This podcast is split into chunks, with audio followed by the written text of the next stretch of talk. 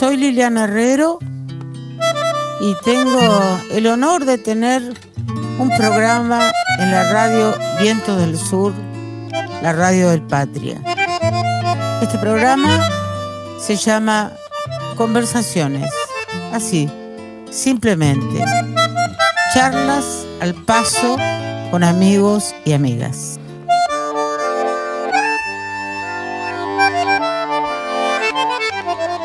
Lo que corresponde eh, aparentemente en la radio, Santiago, es que yo diga, estoy con Santiago Giordano y lea su currículum.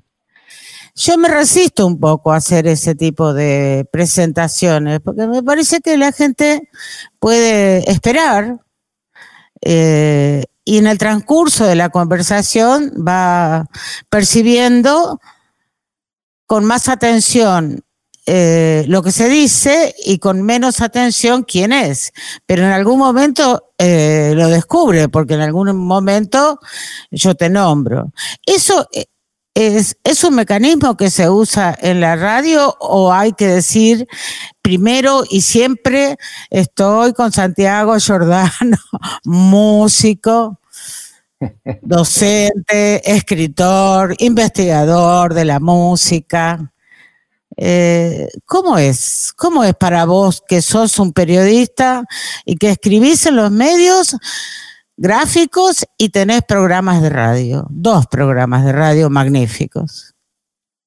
Hola Lili, ¿cómo estás? ¿Qué, qué, manera de comenzar? Claro, esto, de presentarse o esto de poner el nombre delante de todo, sí me imagino que vendrá, debe ser una, reinterpretación de los medios de comunicación, de la formalidad de, saludarse eh, y, declarar quiénes somos, ¿no?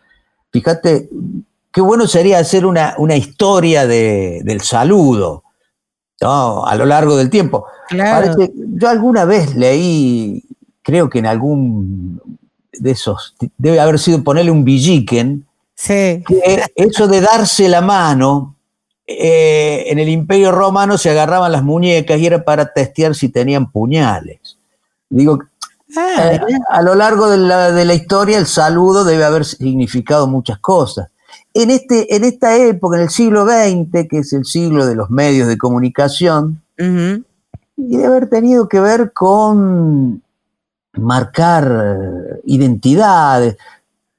El siglo XX es una, es una mala descendencia del siglo XIX, que es el siglo de las personalidades, el siglo de los nombres, el siglo eh, de las ideas propias.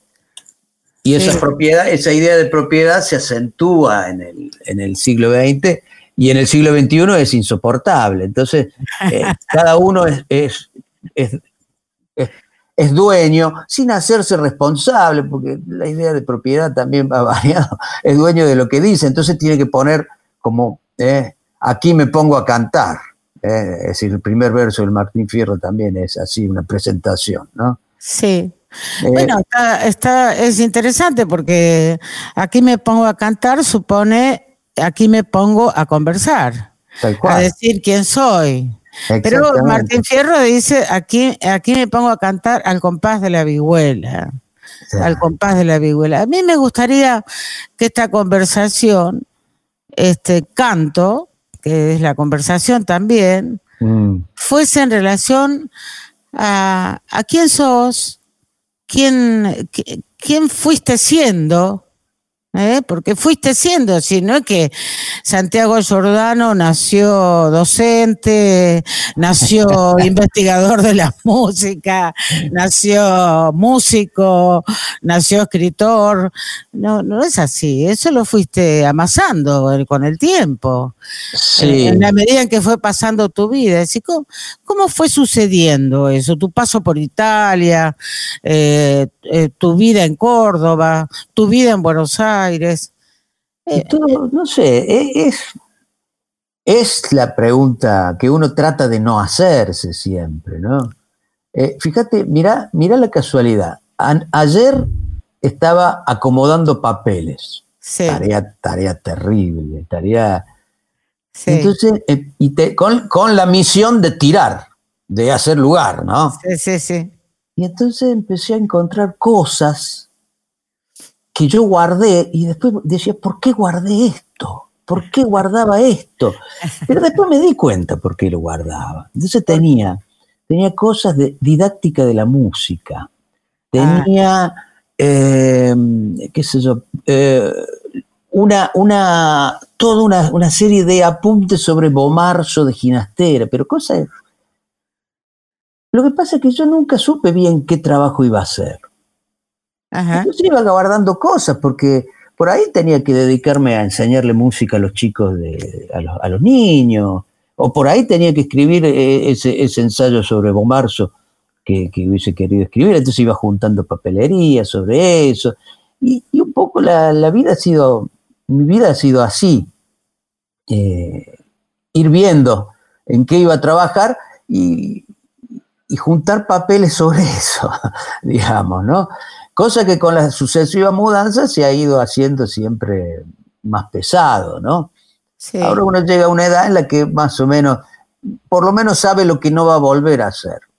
¿eh? Entonces ahí ya se puede liberar de algunos kilos de papel, ¿eh? que es lo, eh, lo material de lo que nos podemos liberar. ¿no? Bueno, pero ese papel sobre didáctica de la música no se puede tirar. Y está de alguna manera, uno tira las cosas porque la, siente que las ha digerido de alguna manera, ¿no? Ah, es probable, sí, es eh, probable. a, mí, me produce, a mí me produce un cierto, así, esta cuestión de acumular, ¿no? Eh, siempre he sido muy en esta casa es un hábito, en esta casa se acumula, se acumula, se acumula. Y, y yo no, no, no conozco persona que no haya querido aprovechar la cuarentena para tirar cosas. Por ejemplo, claro. Eh, Pero eh, a veces se logra y a veces no se logra, porque si uno las guardó es porque también piensa que en algún momento las quiere ver y recordar, por qué las guardó, por ejemplo, que es tu pregunta. Claro. O la quiere usar nuevamente para otra cosa, que no era la pensada cuando se la guardó, digamos, ¿no? Claro, pero el ejercicio del recuerdo eh, no, puede basarse en documentos, porque el ejercicio del recuerdo nos, nos tiene que dar la ventaja de que reconstruyamos ese recuerdo sin documento alguno, variando, eh, siempre eh, ornamentando nuestro, nuestro recuerdo. Yo que soy un gran mentiroso eh, y empiezo a contarle, y mis hijos ya están en edad de escuchar historias, les cuento historias de mi vida y se las, se las, cambio continuamente, ¿no? Y me gusta eso. Porque no hay un compromiso con la verdad en el recuerdo. y, esos documentos no, no, nos intimidan a, cierto compromiso con la verdad. Entonces hay un punto en el que me parece que ya ah, podemos liberarnos de, ciertas cosas, ¿no? Al final de cuentas, uno puede mentir mucho, pero se ve quién es, digamos, ¿no? hay un punto en el que no se puede escapar, ¿no? Eh, si yo te cuento mi recuerdo ornamentado, después termino de hablar y voy a decir, ¿y este qué va a ser?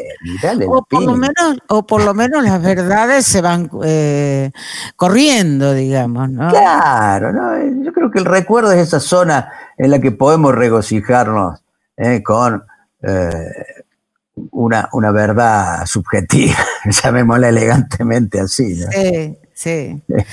De todas maneras, si encontrás un papel que es sobre didáctica de la música, si has escrito innumerables artículos y, bueno, libros sobre, sobre la música, ¿de dónde viene esa pasión tan alta que yo encuentro en vos sobre la música, siendo músico a su vez? Sí, hay, hay una cuestión. Yo siempre he sido un tipo raro, respecto a mis gustos y a mis elecciones, respecto a, mi generación, ¿no? Eh, y es porque, a ver, por ejemplo, yo no, no, no, no escuché música rock prácticamente en mi vida, eh, o muy poco, o muy distraídamente, eh, y, así con muchas cosas. Y es que cuando yo empecé, hay, hay un momento importante en mi vida que es a los 16 años, en 1981, yo me doy cuenta que vivía en Córdoba, yo quería ser jugador de fútbol y jugaba muy bien, y jugaba ah. en, mi club, jugaba en, General Paz Junior. Eso es, una, es toda una novedad. ¿eh? En Wikipedia no se encuentra. No, no, no.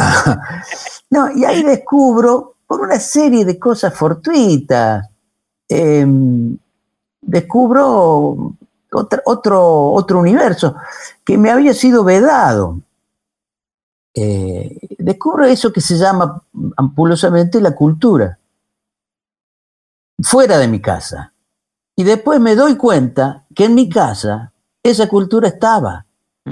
Quiero decir, me encuentro con, empiezo a frecuentar un amigo del barrio.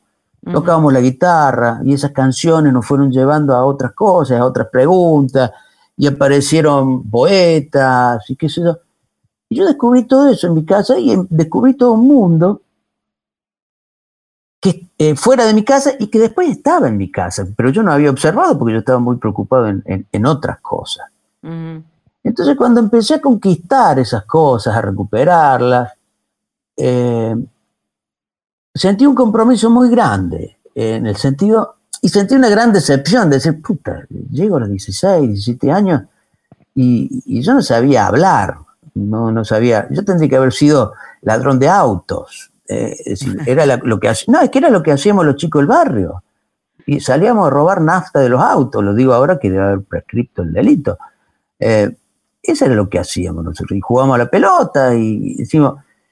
Y había otra vida que, yo descubro y que, y que nunca negocié y que fui llevando siempre al extremo. Entonces ahí dejo de pertenecer a esa generación, de alguna manera, y a buscar otras cosas, ¿no? Entonces todo lo que hacían mis amigos quedó, quedó al margen de, mi vida. Entonces descubrí, con, descubrí la música clásica, por ejemplo, ¿eh? que no era algo que, circulase en los ámbitos eh, de, de, adolescente que yo frecuentaba. Bueno, y me hice a ese mundo, ¿no? Pero Así, medio, medio sin concesiones, ¿no? Sí, medio sin concesión. Mm. Sí. Pero cuando vos decís, este, entonces yo dejé ese mundo y eh, colectivo, porque te estás refiriendo a un mundo colectivo de adolescencia, digamos, y de niñez a adolescencia, vamos a decir, de pubertad, adolescencia. Este, eh, ese descubrimiento de lo que vos llamás la cultura, digamos, que estaba en tu casa y que vos no habías percibido, eh, eso te implica, señala una, una vida más solitaria, señala una vida mm, de más ensimismamiento. ¿Cómo, ¿Qué, Santiago, ¿Con qué Santiago Giordano nos encontramos en, esa, en ese descubrimiento? Fue una elección que llevó a una cierta soledad, ¿no? Eh, y a una cierta, eh, casi, que al principio era una división de mundos, ¿no? Con algunos hablaba de unas cosas y con otros hablaba de otras cosas. y, fue llevando, sí, a, una, a, una cierta, a una cierta soledad, si se quiere, ¿no? Eh, que, de todas maneras, eh, todo fue, todo empezó a ser eh, así, digamos, todo tendía a recuperar el tiempo perdido, ¿no? Eso fue la, así una consigna que todavía hoy creo que me pesa, ¿no? Es decir, de hacer siempre algo pensando en que tendría que haberlo hecho 10 años antes, ¿no? Eso fue una cosa, porque yo también empecé a estudiar música tarde, respecto a los valores decimonónicos que entonces se ponían en juego, es decir, uno quería ser concertista de guitarra y tenía que empezar a estudiar, qué sé a los, a los 10 años, a los 8 años, qué sé yo, empecé a los 17 a estudiar, ¿no? Eh, entonces todas las cosas que iba logrando implicaban así un, esfuerzo que, demandaba cierta soledad, cierto aislamiento, digamos, de la, del, resto del, universo. sí, de ese universo que tenías antes, digamos, eso como una pérdida. Y, eh, eh, no sé qué significa haber empezado tarde, digamos. Porque en, el caso eh, mío, por ejemplo, también yo siento que comencé a cantar y a grabar, digamos, tardíamente. Claro. Tardíamente, no, no, fue, no fue a los 20 años, fue mucho después. Tal cual, sí. Pero eso eh, en un momento me pesaba y ahora no, no es algo que me pese, digamos. Bueno, ese, ese, ese era el momento. Bueno, pero en ese reconocimiento de lo tardío, digamos, ¿cuándo es que decidís partir a, Italia? Bueno, ahí en todo ese, descubrimiento del, mundo, de un mundo que había sido callado, bueno, eh, entiendo, logro recomponer piezas y recomponer que mi padre se había exiliado en Italia. Mi padre era, había sido profesor en la Universidad de Córdoba, eh, echado sistemáticamente por Onganía primero, después por, la dictadura, eh, y se había exiliado en Italia. Y eh, ahí hubo un reencuentro en el año 83, en el que, bueno, mi padre dice, yo no voy a volver a la Argentina, y vení vos si querés a seguir estudiando en Italia. Claro. Y ahí también fue así un, salto a, entrar en un mundo que no me podía perder. Es decir, eh, ahí también se dio. Yo llegué a Italia con eh, también 17 años, 18 años. Claro, claro, mejor. Y, y para mí era, eh, primero era un paso era un paso a un mundo en el que la libertad estaba probada, digamos, ¿no? Nosotros recién salíamos de la, dictadura, eh, todo era temeroso, y llegué a un mundo eh, en el que la libertad era un, derecho adquirido desde la posguerra, digamos, ¿no? Sí, claro, claro. Llegué a vivir en una región tradicionalmente gobernada por administraciones comunistas, entonces entré a un mundo muy, muy intenso, que para mí significó una, una plenitud fabulosa, porque yo pude ahí, eh, encontré, digamos, un, eco a mis ideales, enseguida me, me, afilié al Partido Comunista, eh, fui ferviente, eh, ferviente militante, fui dirigente de la Federación de las Federaciones Juveniles, eh, hasta fui candidato a concejal en Cosenza. Ah, mira, eh, eh, hace años que nos conocemos y todo esto es absolutamente nuevo. Mira que me has contado muchas anécdotas de Italia. Sí. Este, alguna muy dramática en una búsqueda de un profesor que no, que no encontraste finalmente, pero que son, historias muy interesantes. Pero este aspecto lo desconocía absolutamente. Ese, tenía que ver con la, con la con la militancia, que yo recuerdo de una manera muy particular, porque además en el año 89 empezó a caerse el Partido Comunista. Claro.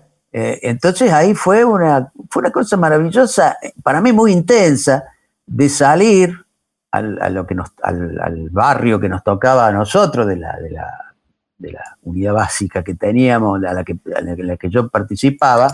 Sí. A vos se te caen los auriculares como a mí.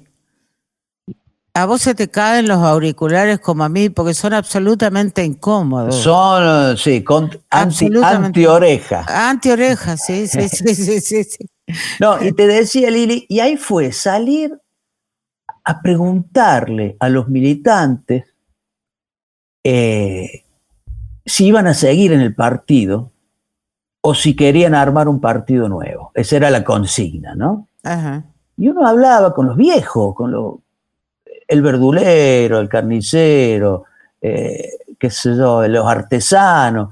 Y los tipos te contaban que no, que ellos son comunistas, que ellos, muchos de ellos habían sido partisanos. Claro. Eh, y ahí entendí que pertenecíamos a un universo que se estaba acabando pero que yo no podía dejar de pertenecer a ese universo, que yo tenía que terminar, o, sea, mientras yo no termine, ese universo no iba a terminar.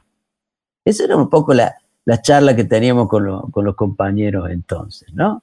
Es decir, y así fundamos el Partido de la Refundación Comunista, ¿no? Así se llamó el partido en Italia con Fausto Bertinotti. Eh, y, fue para nosotros así. Esa, fue una experiencia muy fuerte para mí. Es decir, vivir lo que yo había leído, por ejemplo, del imperio austrohúngaro, que en un momento empezaba a terminar, y yo me sentía en un imperio que estaba cayendo. Y, es, y esa, esa época es eh, muy, muy, muy terrible. Y creo que ahí se terminó mi, mi el, buen humor que yo siempre tuve de, adolescente y de, ¿no? Ahí empecé a vivir con mucho dramatismo eh, la, vida y el, el mundo. Eh, es decir, sentía que pertenecía ya a otro mundo, que todo lo que empezaba a suceder no me hablaba a mí, no me interpelaba. Entonces me refugié en la música clásica. Mira, pero qué interesante lo que estás diciendo, porque la verdad que yo no sé si ese sentimiento con esa experiencia tuya o sin esa experiencia tuya no es un sentimiento que persiste y que es recurrente en la vida de las personas, en el, sea en el país en el que viva. Tal cual. por, ejemplo, esta sensación de, de estos, de estos días de cuarentena, de estos días de pandemia, de tanto tiempo, eh, eh, no, no, no tenemos hoy mismo la sensación de que algo se derrumbó y que, y que no sabemos lo que vendrá, que ese mundo que vendrá no nos, no nos está hablando y este mundo enfermo tampoco nos está hablando. No tenemos ese es, Esa es, la misma sensación, ¿no? Es decir, que un mundo terminó, ¿no? Y, y, que va a empezar otra cosa que no se sabe bien qué es, ¿no? Eh, y entonces en esa, en esa incertidumbre creo que hoy estamos eh, plantados.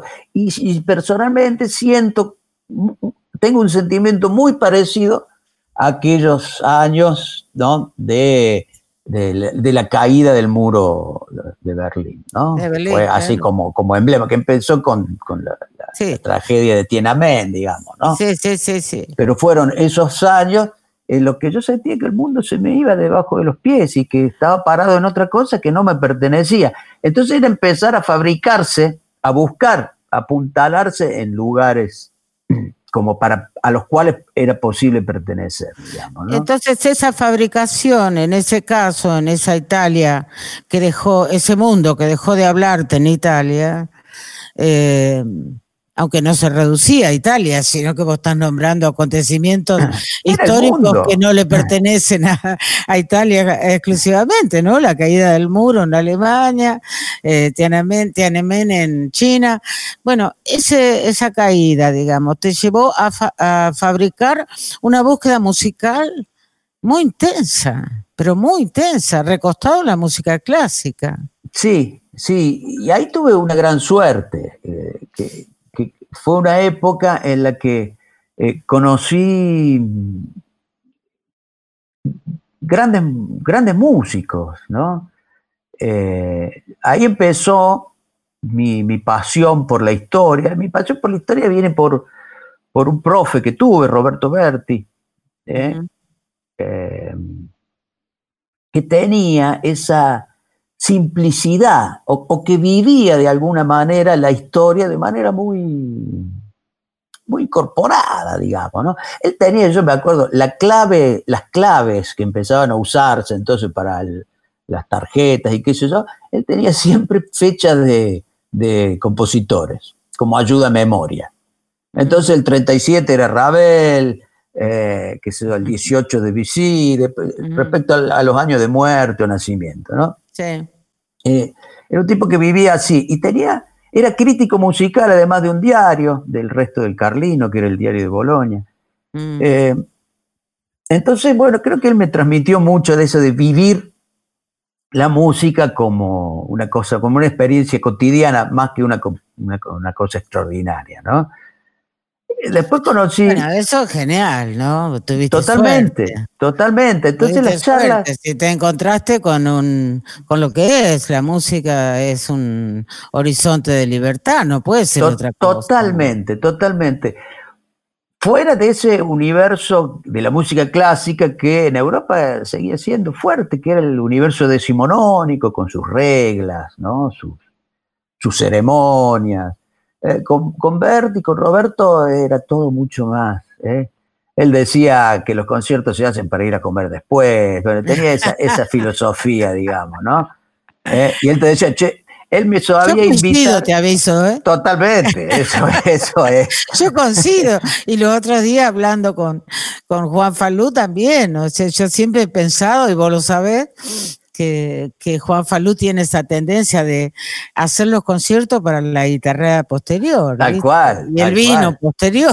Exactamente, exactamente. Qué, lindo que te encontraste con un profesor así. No, no, fue, eso, fue maravilloso, porque además, además él siendo periodista, eh, conseguía entradas.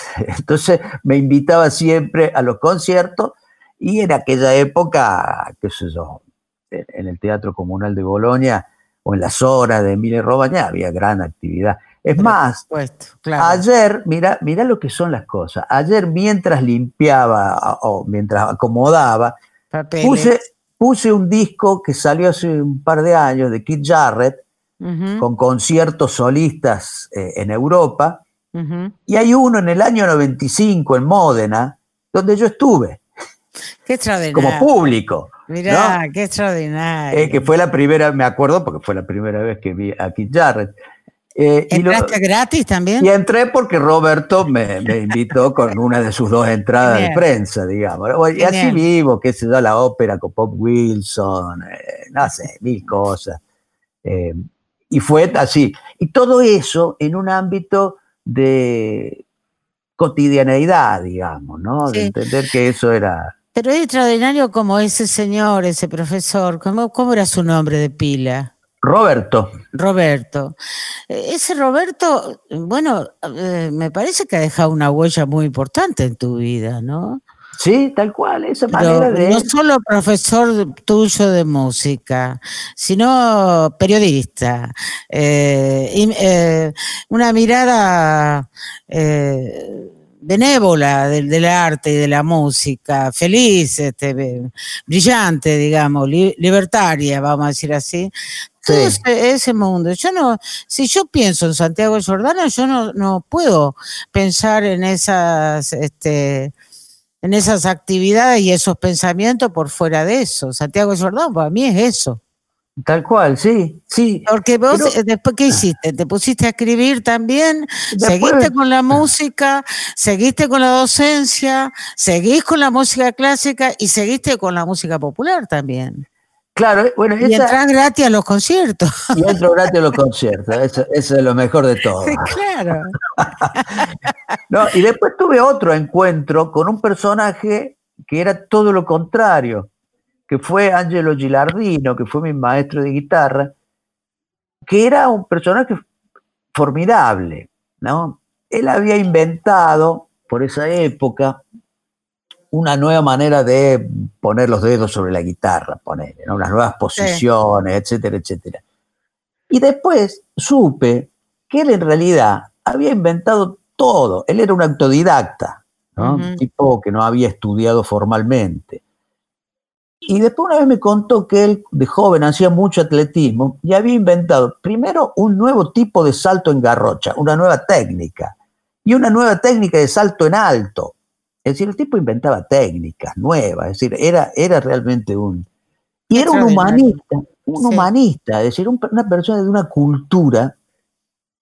Y creo que yo de ahí, de ahí pude robar esta idea de eh, aferrarse a la propia a la propia cultura, digamos, ¿no? No, no, no, no, no ponerla en juego. El tipo era un gran lector, eh, muy entendido en pintura, un gran curioso de la pintura, eh, y así un, lo, que lo que sería un músico europeo, digamos, ¿no? Sí.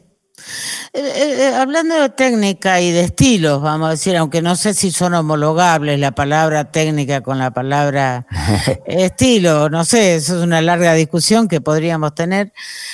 vamos a escuchar esta música, esta cantora que vos elegiste para cantar una samba que no me acuerdo el nombre y no sé de quién es.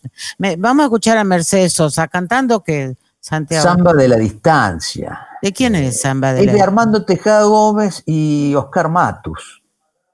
Bueno, yo no la conozco, así que vamos a escuchar eso. Qué bárbaro, no sabía. Gran samba, gran samba.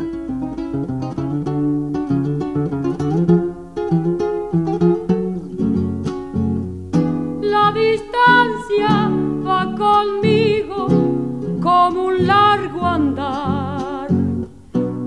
horizonte de sonda y cielo, rumbo de piedra y arenal ¿Dónde iré?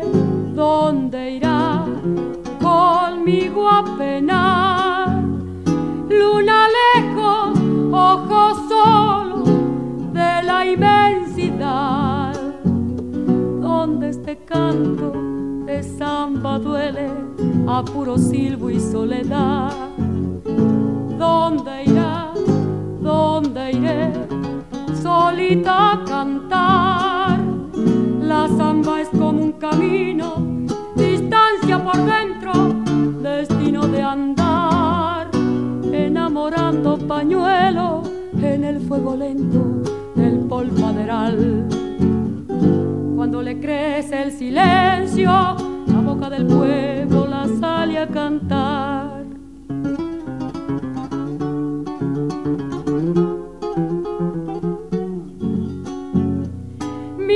Guitarra sube al aire, turbia de canción. Hogar dormido, copla y madera, me busca el río del amor. Cantaré,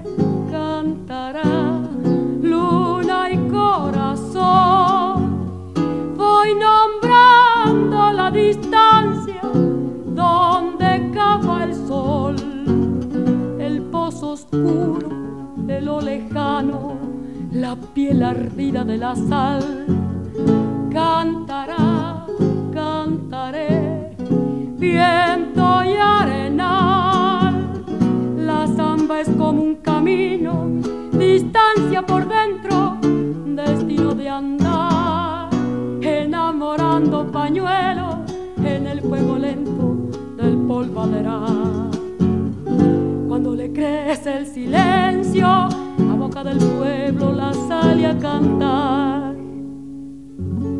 La música terminó. Hermosísima samba. Hermosísima samba. Tejada Gómez y Matus hicieron varias duplas, me parece, ¿no? Para, claro, fueron. Para componer. Es, la dupla del, del, nuevo cancionero, ¿no? Es la dupla del nuevo cancionero. Pero pero qué cosa, eh, yo quiero llevarte al nuevo cancionero y a, todo lo que sabes sobre la música popular argentina, sobre todo la inscripción en folclore. Eh, pero, pero hay tanto, tanto arrastre que viene de allá de Italia que me gustaría seguir un poquito más con eso. Ese otro profesor, ¿cómo se llamaba? Me dijiste. Angelo, Angelo Gilardino. Angelo. Sí. Ese, Roberto y ese Ángelo, ¿los perdiste de vista? No, bueno, Roberto, Roberto murió un día, una noche, se quedó viendo tele. Ah. Eh, y se quedó muerto, se quedó seco, así me contaron. Yo lo supe algún tiempo después. Nosotros nos escribíamos mucho y él se reía mucho con mi profesión de crítico musical. ¿Eh? como diciendo, viste, no te salvaste, me decía. Eh, y tenía un gran sentido del humor, por supuesto. Y con, con Angelo Gilardino em, tenemos así una comunicación más, eh, más distante, pero porque, bueno, que eso yo tomé. Hace, hace poco, viste, en, Facebook empezó a circular una foto de aquellos años en los que hacíamos unos cursos de verano que nos pasábamos todo el verano eh, lejos de todo, eh, en unas, eh, ahí en las montañas en Piamonte. Y apareció una foto y ahí me mandó un mensaje a través del Facebook, Ángelo, muy, afectuoso, con un recuerdo así ¿Qué te decía? vivo. Nada, que me pregunta, Ángelo era un escéptico en el fondo y me decía, mm. bueno, veo que estás vivo, Eh, la, última, la última comunicación ha sido hace tres años, cosas por el estilo. Eh, me contabas que seguías, seguías con la música y eso para nosotros es un, eh, era un gran premio, era el sentido de, nuestras vidas. Así que está todo bien. Eso, fue un año, hace un año y pico, y después no he tenido más eh, comunicaciones. Sé que continúo a escribir, componer muchísimo, que es una de las personalidades de la guitarra en el mundo, eh, qué sé yo, pero también no hay, no hay una... Sí tengo comunicación con algunos de mis compañeros de, la academia entonces, eh, que bueno, muchos de ellos son guitarristas importantes hoy en Italia, que es Piera Dadomo, que fue una compañera entrañable. ¿Todos de música clásica? Y sí, Angelo tenía esa cuestión de la música contemporánea, digamos. Ah, claro, claro. Él era compositor, además, entonces nos introdujo también a un mundo eh, en el que la música no solo era la historia, sino también era, era una actualidad, ¿no? Sí. Entonces...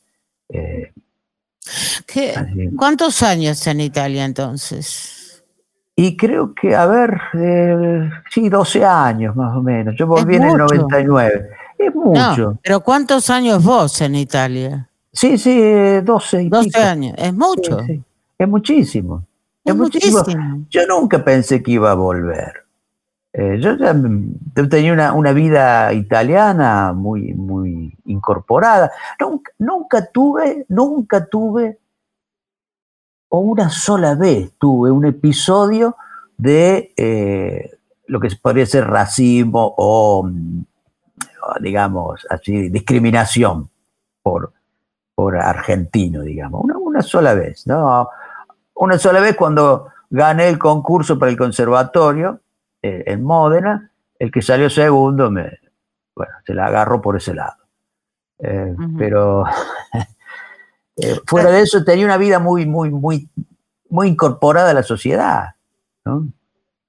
qué extraño, ¿no? Qué, mm. qué, extraño esa pertenencia a otro lugar y ese extrañamiento ocurrido una sola vez, un acontecimiento fuerte, emocionalmente fuerte, pienso yo.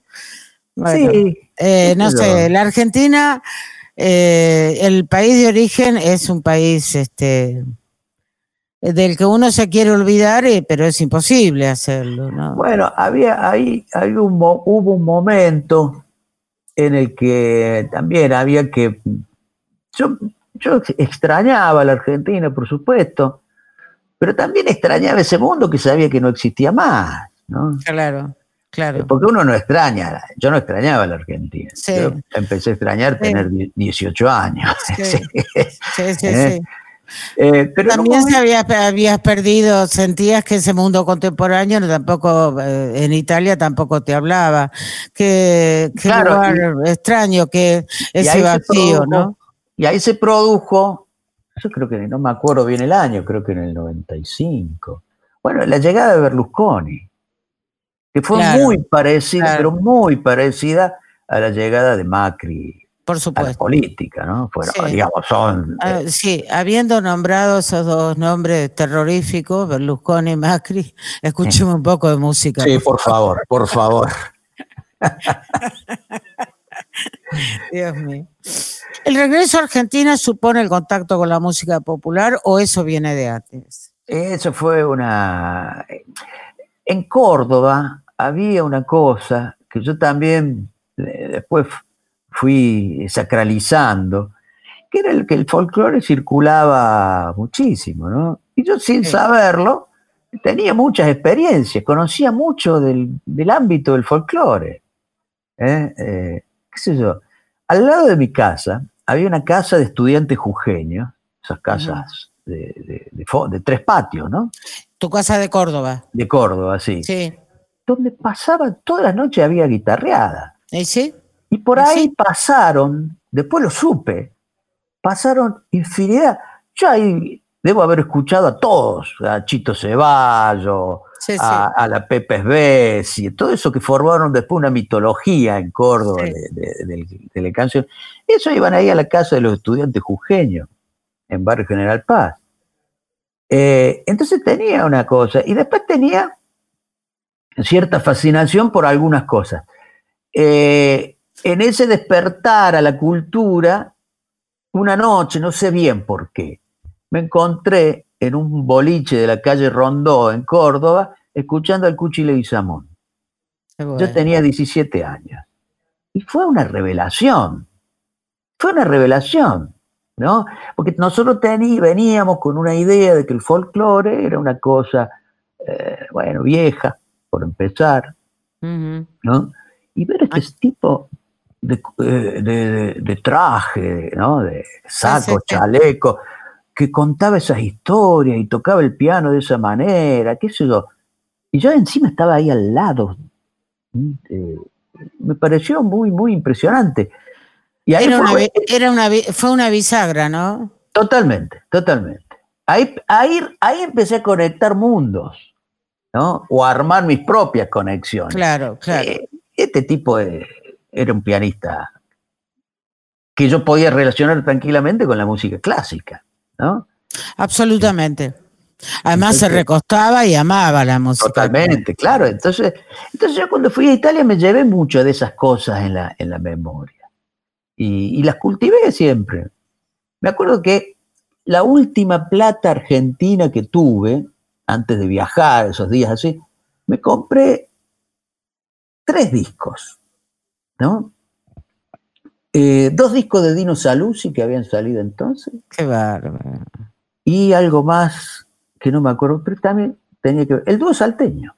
El dúo salteño. Qué cosa, ¿no? Esos discos son los que me llevé, entre otros que tenía Sí, sí, y me acompañaron siempre. Y yo hacía, por ejemplo, cuando teníamos que hacer los ejercicios de armonía en el conservatorio, yo armonizaba la pomeña, eh, tomaba esas melodías, ¿no? Es decir, daba los corales de bajo para transcribir, y yo transcribía otras cosas, ¿no?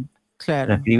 Entonces, eh, y eso después se. Mm, cuando volví a la Argentina, se materializó a partir de mi trabajo como, periodista, que fue un momento de desesperación, en el sentido, eh, yo no elegí el trabajo de, en el periodismo. De, periodista.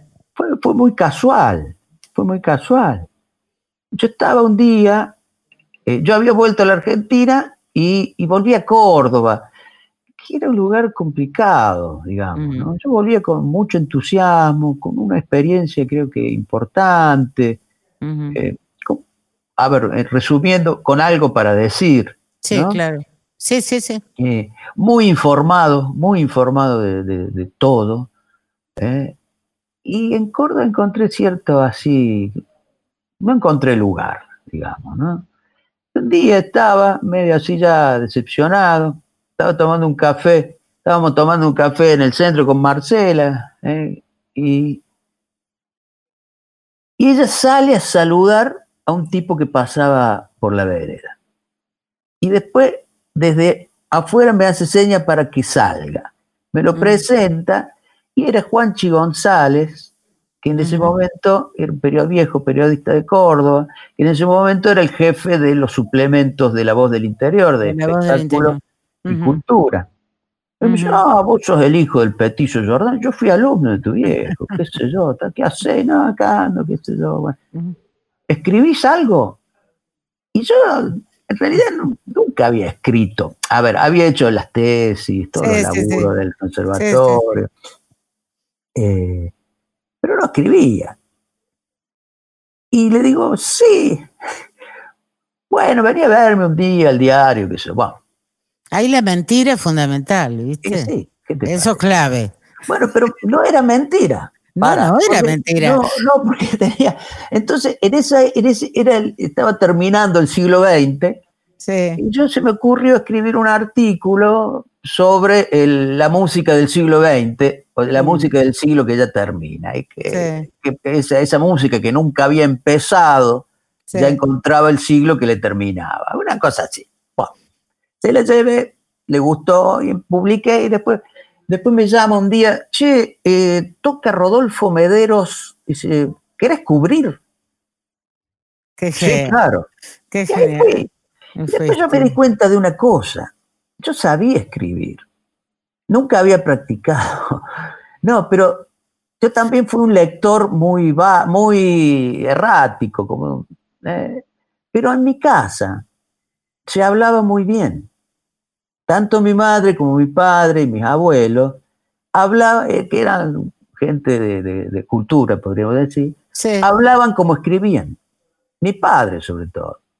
Entonces yo, con esos ecos, reconstruí una manera de escritura.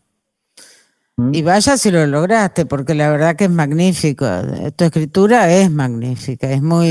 Gracias. y no, pero es muy aguda. O sea, yo recuerdo las, las mejores observaciones sobre lo que yo he hecho en la música la has escrito vos. Yo este, admiro esa escritura y además una escritura exigente como la periodística, porque es una escritura rápida, hay que este, tenés determinado tiempo, tenés, este, escuchás a Mederos y después te vas a tu casa y tenés que escribirlo y entregarlo en un plazo. Bueno, está, digamos, preñada por el, por el tiempo esa escritura, ¿no? Sí, sí. sin embargo, bueno, ahí hubo, para mí hubo escritos tuyos, hay escritos tuyos que son decisivos para pensar la música, que es, lo difícil de conseguir, digamos, porque crítica de un concierto hace cualquiera. El tema es que esa crítica al, al, artista, digamos, al cantor o la cantora, no digamos artista, eh, le hacen pensar de nuevo lo que está haciendo. Eso es extraordinario. Y eso pocos periodistas lo consiguen. Eso me parece a mí, ¿no? Bueno, muchas gracias. Pero también, también la escritura. también el mundo del periodismo me, resulta ahí, no, no, no, no me siento ciudadano en ese, en ese mundo, ¿no? Un, un, turista bien tratado. Pero tu destino, tu destino es ser turista en muchos lugares, me parece. Creo que sí. No, no tu destino, sino tus elecciones, vamos a decir así. Tus elecciones. también, mi destino. También mi destino. Porque acá en Buenos Aires también me siento eh, un, turista, digamos, ¿no? Eh, en el sentido, yo, yo intento arraigarme a las cosas, eh, pero no, no, no logro así, porque tal vez no sé cómo es gozar de una plena ciudadanía de algo, ¿no? Tal vez eh, en la música, ¿no? bueno, ahí está. Hay una frase de Goethe que mi, mi viejo recordaba siempre, que decía, mi reino está en el aire. Y yo creo que ahí Pero por eso, ahí... eso es conmovedor, Santiago. Eh, yo creo que eso por ahí, es conmovedor. Ahí descubrir, descubrir la, el lugar en, ciertas músicas, eso, eso me emociona, ¿no? Y cuando, cuando pasa, cuando pasa, también lo, adopto esos lugares, me agarro a esos lugares, ¿no? Eh, sí, a mí me parece que ahí es fundamental porque ¿Quién no tiene una vida errática? ¿Qué sé yo? Si uno eligió tal cosa y em, se empecina en eso y se puede sostener eso, qué sé yo, cuánto tiempo uno puede sostener esa elección y después interesarse por otra cosa y después sentirse como un extranjero en cada una de las prácticas que realizó. Yo, yo, yo no creo que haya una, una decisión eterna, digamos. Eh, lo que sí hay es evidentemente una sensibilidad extraordinaria y un interés por, el, por las cosas este, y por el arte que te, que te, te va, con, va, con, va, va con el nombre, va con Santiago Giordano, no, no, no, no, no lo puedo pensar de otro modo. Bueno, Tenés dos programas de radio. dos programas de radio. Uno es uno es hermoso, eh, es la fantasía del caminante. Hermoso. El, Nacional Clásica, que, que, ahí sí, ahí ves, bueno, ahí está mi destino de turista, ¿ves? ¿Eh? Atravesar música, que además es relacionar una música con otra. La, la escucha musicales, la música es saber, la música no es eh, una, plumita para, para, rascarnos el pupo o para, para, causarnos placer donde pensamos que nos puede causar placer. La música es un cartucho de dinamita. ¿Eh? Y hay que tratarlo con, fantástico lo que acaba de decir. cuidado. ¿A punto de explotar? ¿Qué es la música? No, bueno, hay que tratarlo con cuidado. ¿no? Con cuidado. Es decir, si se trata mal, explota y vuela todo. Así es. Y la música tiene. Escuchar música es un acto que, creo yo, es un compromiso importante y como en esa tarea de proponer música a través de la radio, creo que hay que ser muy, muy responsables y, tratar de estimular con la música hacia el saber, ¿no? No solamente causar placer. Yo odio esos programas en los que el público elige la música, porque ahí se invierte la cosa. ¿eh? La responsabilidad de un comunicador es otra, no darle el gusto al público, sino todo lo contrario, como hizo Beethoven. ¿Eh? Qué bárbaro. Poner el problema de la música, ¿no? ¿Y cómo problema? ¿Y qué problema? Por eso, ponerla en problema y, y, como problema la música. Tal cual, es, claro, es, fantástica esa idea, es fantástica. O sea, ¿por qué solo la filosofía debe ser el problema. la música es un gran problema. Pero ¿por qué es homologable? Esto que yo discuto mucho. yo no veo diferencia, sin ser eh, mi pensamiento filosófico en sentido sistemático, de un sistema filosófico. Para mí es homologable la filosofía con la música. Y por eso creo que somos amigos vos y yo hace tanto Tal cual, tal cual. Bueno, a ver, por ejemplo, fíjate, en ese mundo al que vos el que vos representás, al que vos perteneces, yo me siento muy ligado, muy cerca. Creo que esa afinidad entre nosotros se dio, se dio enseguida, ¿no? Sí. Es decir, los códigos que tenemos respecto a, nuestras, nuestros gustos, que son al final de cuentas eso que se llama cultura, ¿no? Sí, sí, ¿Eh? lo que nos acompaña. Eh, creo que yo siempre me sentí muy, muy cerca, inmediatamente, antes de inclusive de conocerte, cuando yo escuché tu música, eh, se veía que ahí había eh, elecciones que venían de, ciertos lugares que me eran familiares, ¿no? Y eso, y eso compone un lazo importante, ¿no? Sí, compone un lazo importante que para terminar, pero nos tenemos que ir, es corto el tiempo este. No sé, compone un lazo importante que podemos darle un nombre, que es la amistad. Es amistad. La amistad es este es decisiva en la vida de las personas. Tal cual, tal cual. Hay amistades que están ahí, que, o sea que, es decir, no, no necesitan más. Es decir, con esos códigos han establecido un lazo va por, el, por el cual circulan eh, todas las, las cosas, ¿no?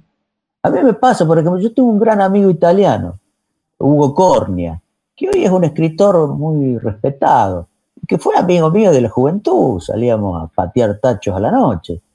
Eh, y cuando nos encontramos, después de no vernos por cinco o seis años, o cuando nos hablamos por teléfono, como la otra noche, no, no, no hacemos referencia al tiempo que pasó, nada. Como que naturalmente retomamos de donde habíamos dejado, ¿no? Así Yo me acuerdo la última vez, lo pasé a buscar por la escuela donde, donde enseñaba, y sin decir nada nos fuimos a comer al bolichón donde íbamos siempre. Y pedimos lo mismo, como natural, ¿no? Hay cosas que no hay que, no necesitan explicarse, ¿no?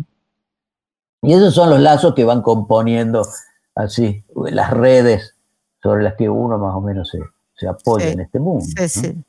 Eh. Un placer, compañero. Qué lindo, qué lindo. Sí, corto el ¿Eh? tiempo, siempre está el tiempo. Siempre, siempre el tiempo es corto. Es un imperativo encarcelador. la, mejor, señal, ¿eh? cuando el tiempo es corto. así es, así es. Gracias, Santi. Gracias. Santiago Giordano. Gracias. Gracias. Soy Liliana Herrero este programa se llama Conversaciones, charlas al paso con amigos y amigas.